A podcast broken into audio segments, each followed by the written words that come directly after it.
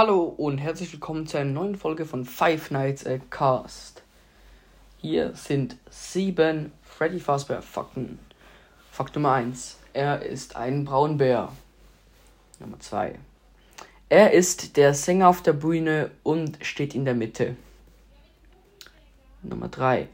Er mag kein Licht, also er versteckt sich immer im Dunkeln und kommt so durch die Art immer näher zu dir. 4.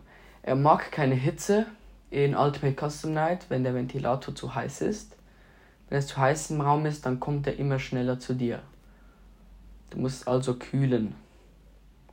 Das Kind, das in ihm drin ist, äh, heißt Gabriel. 6. Er ist das Hauptmaskottchen von Five Nights at Freddy's. Ähm, auf den Pizzerias ist sein Logo drauf, also von ihm. Und äh, die Game-Logos sind immer von Freddy, außer in FNAF 3.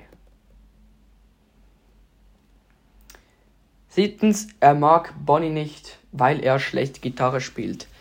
Ciao Leute, folgt meinem WhatsApp-Kanal. Tschüss.